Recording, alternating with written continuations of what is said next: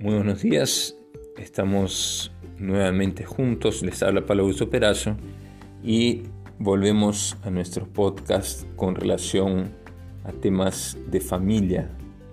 Hoy día quiero compartirles algunas reflexiones sobre el papel que juega el hombre en el matrimonio. ¿Cuál es el lugar que ocupa el esposo en la familia? Lo cual es un tema que puede generar polémica, pues sabemos que estamos en una situación actual donde muchas veces se quiere poner por encima el rol de la mujer que el hombre, lo cual hay que hacer un análisis y una crítica acertada para ni eh, menospreciar lo que la intención que hay de fondo en poner eh, en igualdad de derechos y deberes el hombre y la mujer, pero tampoco caer en el otro extremo de eh, quitarle el lugar que tiene el esposo en la familia. Así que si estás casado, sé un verdadero hombre y haz que dure por toda la vida. Todo hombre debería recordar esta frase de Olmsted. Hombres, su presencia y misión en la familia es irreemplazable despierten y con amor retomen su lugar. Cuando uno recién se casa, la persona que estima mucho ese matrimonio y lleva más de 30 años casado, suele decir, te felicito mucho y haz lo que dure para toda la vida. Cuando uno escucha esas palabras, reflexiona sobre el papel protagónico que tiene el novio o el esposo en la relación y no como un mero espectador de ese matrimonio, aunque con frecuencia así se vio hoy en día, sino como un verdadero protagonista cuya misión es hacer que el matrimonio dure para toda la vida. Y no solo que dure, sino que dure bien. Entonces vamos a eh, compartir hoy día el podcast en cuatro partes. El primero es el papel del hombre en el matrimonio, el hombre como cabeza del hogar, el hombre que debe ser el capitán del barco y el hombre que debe preocuparse por la fidelidad. Entonces empecemos con el papel del hombre. Desgraciadamente en la actualidad se habla muy poco sobre ese papel tan importante y crucial que juega el hombre en la relación de pareja. Basta con realizar una búsqueda en internet o en algún libro para darnos cuenta en que encontraremos muy poco acerca de ese tema o quizás ni se encuentre. Por el contrario, vamos a encontrar mucha información sobre el tema de pareja en general o sobre el papel de la mujer en la pareja. Y no, como les decía, del rol que tiene el esposo, nada más. Y esto nos deja ver que la figura del hombre dentro de la relación y la familia pareciera que actualmente está cada vez más desvanecido o se encuentra en un segundo plano. Luego el hombre como cabeza del hogar. Hace falta rescatar y revalorar esa imagen del hombre como protagonista y cabeza de la familia. Si bien la mujer es el pilar de la familia, el hombre se encuentra llamado a ser cabeza de la misma y requiere hacerse consciente del protagonismo, de la responsabilidad y de las implicancias que eso conlleva. Esa tarea no es sencilla y menos en la actualidad ante tanta desinformación y confusión que encontramos. De tal manera que habrá que estar a la altura del reto, como apunta José Martí. El primer deber de un hombre eh, de estos días es ser un hombre de su tiempo.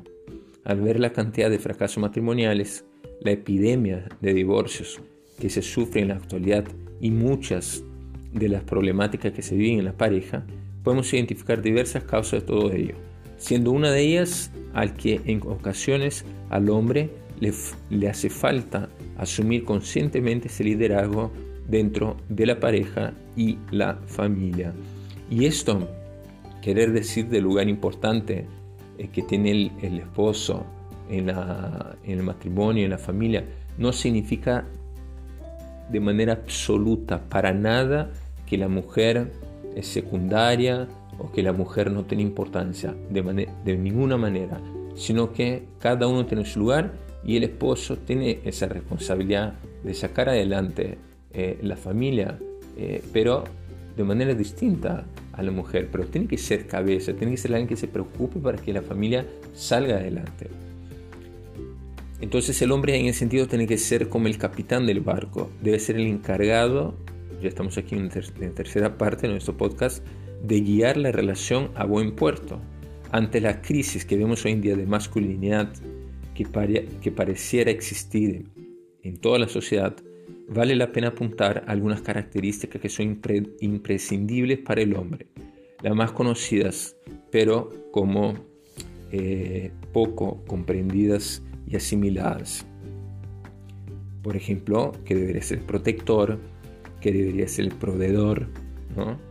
Pero eh, en esta sociedad en la cual cada vez más se pone el rol principal de la mujer, se dice, se termina diciendo que la mujer también tiene que ser la protectora, también tiene que eh, proveer de la plata necesaria, lo cual no está mal, pero tampoco se debe decir que eh, el hombre ya eh, no tiene tanto ese papel. El hombre no puede perder el lugar y el papel principal que tiene de proteger como hombre y de proveer como hombre los medios necesarios para que la familia y el matrimonio sean fieles y sigan adelante. Lo complicado es que casi siempre se piensa que tienen que ver solo con la cuestión material, cuando el ser proveedor y protector va mucho más allá de eso.